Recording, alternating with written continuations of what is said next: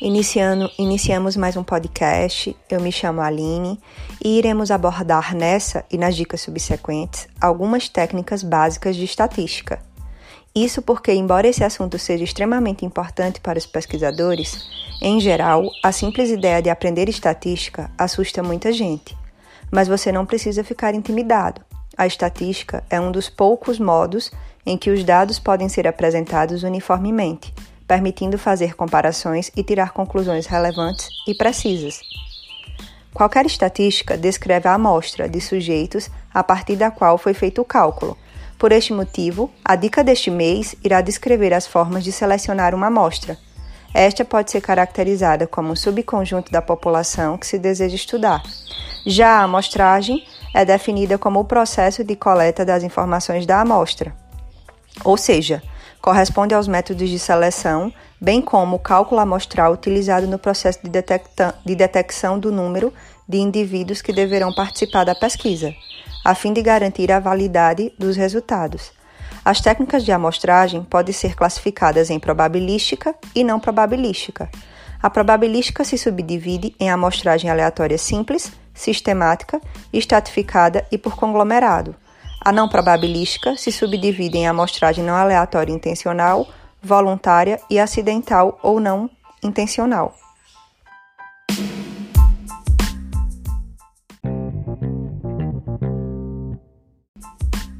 Iniciarei falando sobre a amostragem aleatória simples e minhas colegas darão continuidade aos outros tipos de amostragem.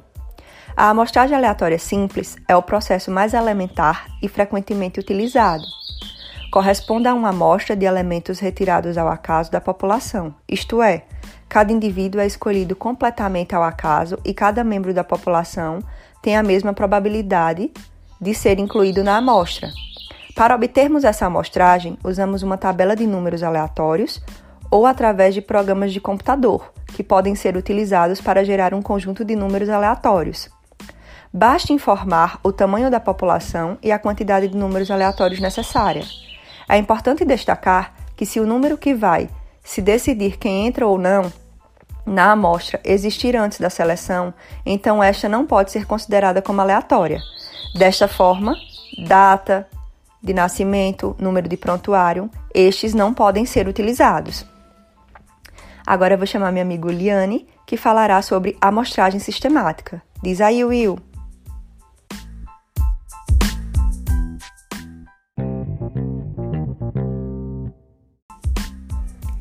Então, iremos falar um pouco agora sobre a amostragem sistemática, que trata-se de uma variação da amostragem simples aleatória, já explicada anteriormente por nossa amiga Aline.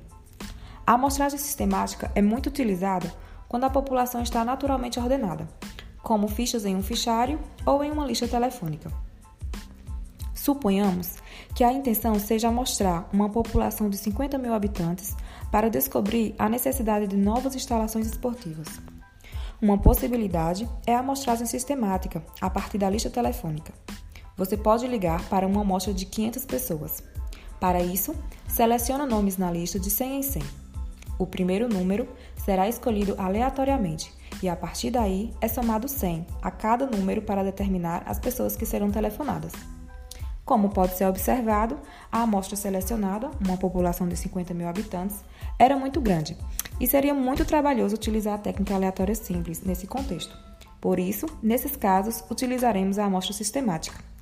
A seguir, abordaremos a amostragem estratificada com nossa amiga Jéssica. Vai que é tua, Jéssica!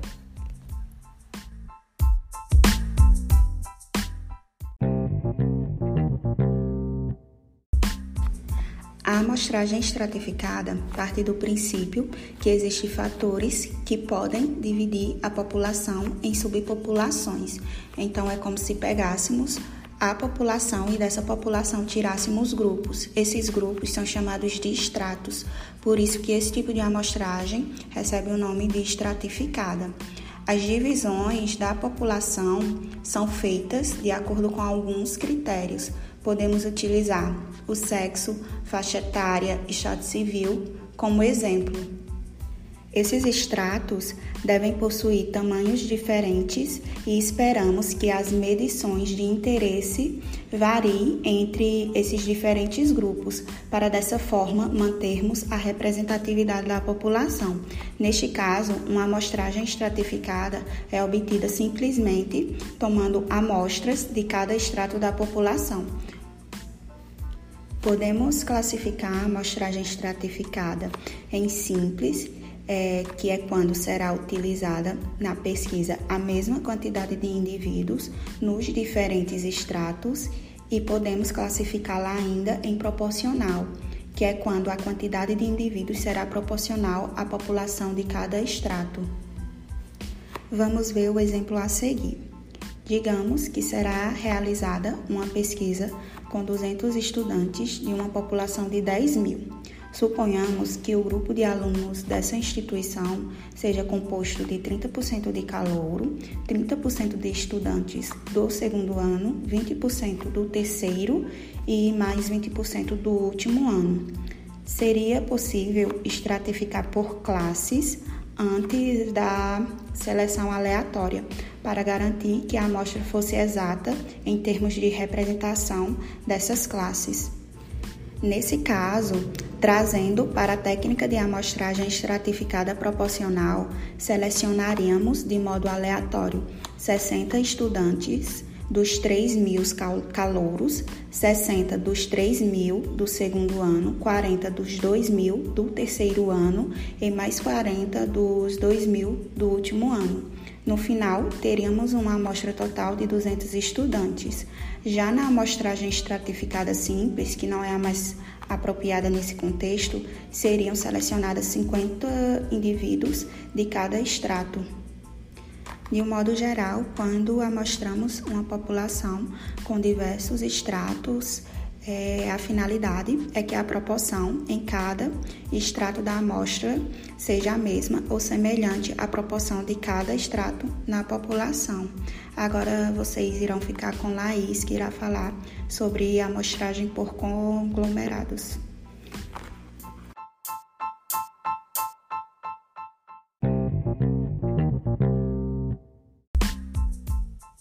A amostragem por conglomerados é um método probabilístico em que a população é dividida em grupos, grupos estes chamados de conglomerados, que representam adequadamente a população total em relação à característica que queremos medir. Diferentemente das técnicas citadas anteriormente, em que as unidades da amostra coincidem com os indivíduos a serem estudados, na amostra por conglomerados, as unidades de amostra são grupos do estudo, o que pode ser muito benéfico em relação ao custo da amostragem em si.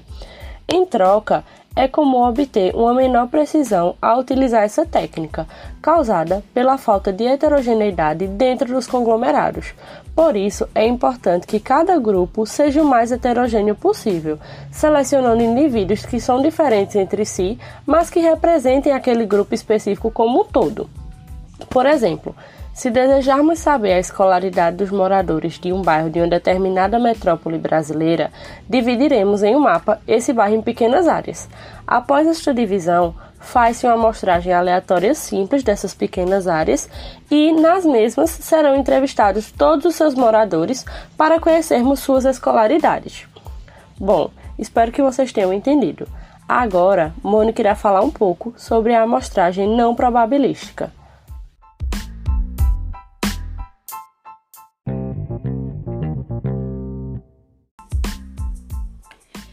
Na amostragem não probabilística, a amostra ela vai ser escolhida por um processo em que não vai dar a todos os indivíduos a mesma chance de serem selecionados. Né? Esse tipo de amostragem ele se, ele se divide em três.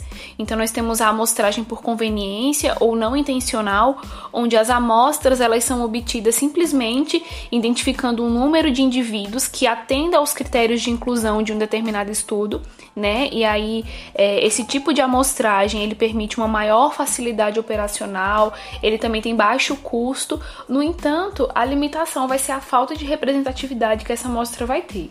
E aí um exemplo que a gente pode dar é que o pesquisador ele poderia abordar é, pessoas em uma esquina quando elas passam, né? E aí o que pode ser observado é que esse método ele não vai permitir que o pesquisador ele tenha qualquer controle sobre a representatividade dessa amostra. A outra forma é a amostragem não probabilística intencional, onde a amostra é selecionada intencionalmente pelo pesquisador. E aí o exemplo seria o pesquisador entrevistar é, usuários de uma biblioteca quanto ao seu estilo preferido de leitura, né? E aí a, a, última forma de se fazer esse tipo de amostragem seria a não probabilística voluntária, onde os elementos né, dessa população eles se oferecem de forma voluntária para fazer parte da amostra sem que tenha interferência do pesquisador.